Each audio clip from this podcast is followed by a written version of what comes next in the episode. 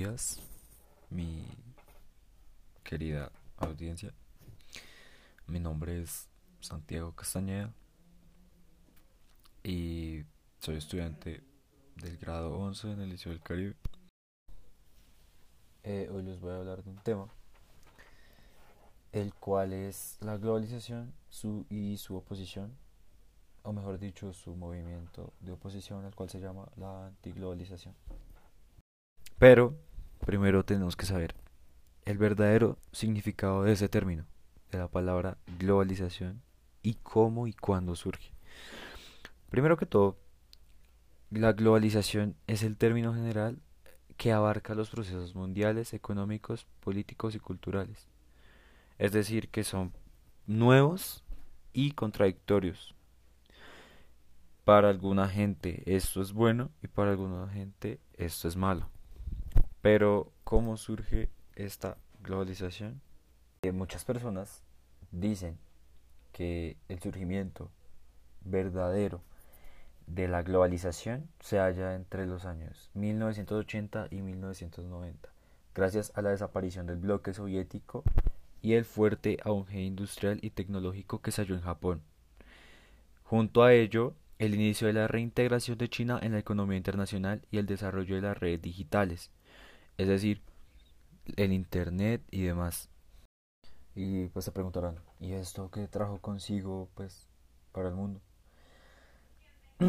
trajo primeramente un nuevo mundo unificado, gracias al mercado, la circulación de productos, personas, información que pasan las fronteras, es decir, digamos los tratados de libre comercio, eh, la escala mundial de afiliaciones e inversiones políticas, etc. Entonces, a partir de los años 90, cuando todo esto que conté anteriormente surgió, esta gran narrativa de la globalización fue aceptada por el público general gracias a ensayistas como Kenichi Omae o Thomas Friedman.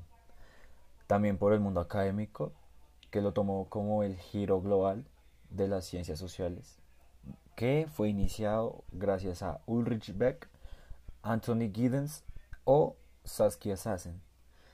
Por solo mencionar algunas figuras que lo hicieron. O sea, hay muchísimas más.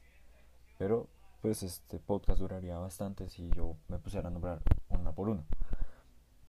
Varios historiadores de la economía han demostrado y desmienten totalmente la percepción del origen que todos creemos sobre la globalización, diciendo que esta tuvo lugar a finales del siglo XIX hasta 1914 o 1930 más o menos. Bueno, ya teniendo la percepción verdadera de la globalización, ahora vamos a hablar del movimiento antiglobalización. ¿Qué es? Es una corriente de protesta mundial caracterizada sobre todo por su heterogeneidad aunque los grupos que la integran tienen al menos pues dos características comunes, es el rechazo al modelo capitalista neoliberal y la demanda de justicia social. Acá pueden entrar incluso las comunidades ecologistas, las feministas, los cristianos, los antiguos comunistas, los defensores de los derechos humanos y demás. Pero, ¿cómo surge el movimiento? Las manifestaciones contra la globalización comenzaron a lograr mayor repercusión a partir del año 1994, cuando en Madrid se celebró la Asamblea Conjunta del Fondo Monetario Internacional y el Banco Mundial. Pero en la ronda del milenio de la Organización Mundial del Comercio, en noviembre de 1999 en Seattle, cuando el movimiento antiglobalización reunió más de 50.000 manifestantes, logró un impacto mediático sin precedentes. La cláusula de la ronda, sin un acuerdo, fue interpretada como una victoria. Pero, ¿realmente qué pretende hacer este movimiento antiglobalización? Eh, se puede decir que estos buscan la diversidad de grupos que integran el movimiento, implican que sus reclamos son igual de heterogéneos. Los principales son la justicia social, la limitación del poder de las multinacionales, condonación de la deuda externa, reforma o desaparición del BM y el, y FMI, y sobre todo la protección al medio ambiente. Y estos se formaron, o mejor dicho, han tenido su mayor auge gracias a la creación del Internet. O sea, se puede decir que la globalización fue víctima de su propio invento. Y esta ha servido como medio de propagación o difusión para aquellos que están totalmente en contra de esos pensamientos neoliberales, que no quieren saber nada sobre eh, el trabajo hacia las grandes élites, se podría decir.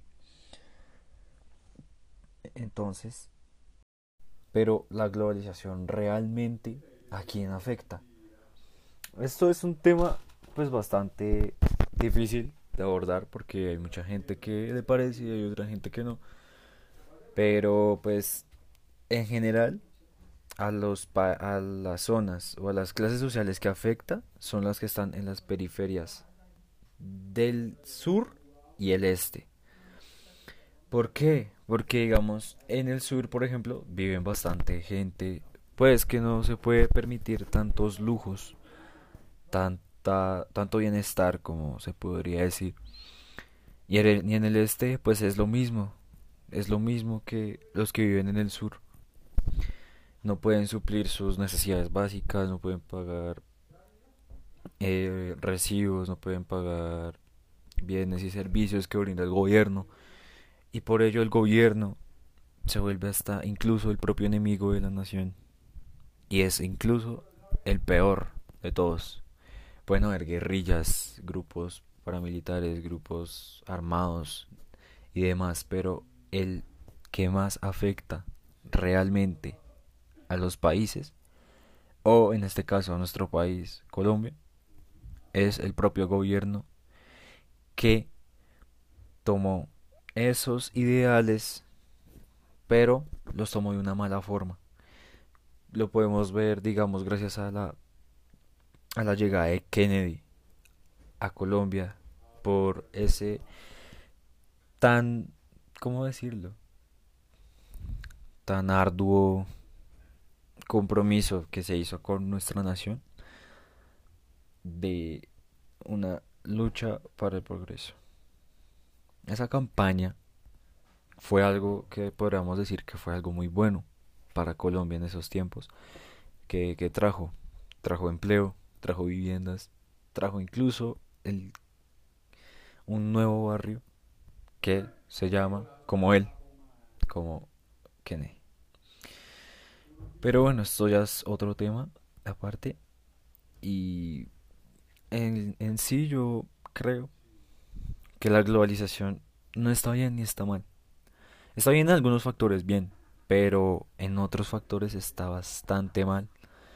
Gracias a, como dije anteriormente, la falta de empleo, la, la pobreza que hallamos en el mundo, en las megaciudades, que siempre nos muestran la cara buena de lo que es, pero en la verdad así uno sabe que no es así. Entonces es algo muy redundante y algo muy estúpido. Eh, pero bueno, mi querido podcast escucha, espero que esto le haya servido como para informarse un poco sobre el tema. Y nos vemos pues en el siguiente podcast. Muchas gracias.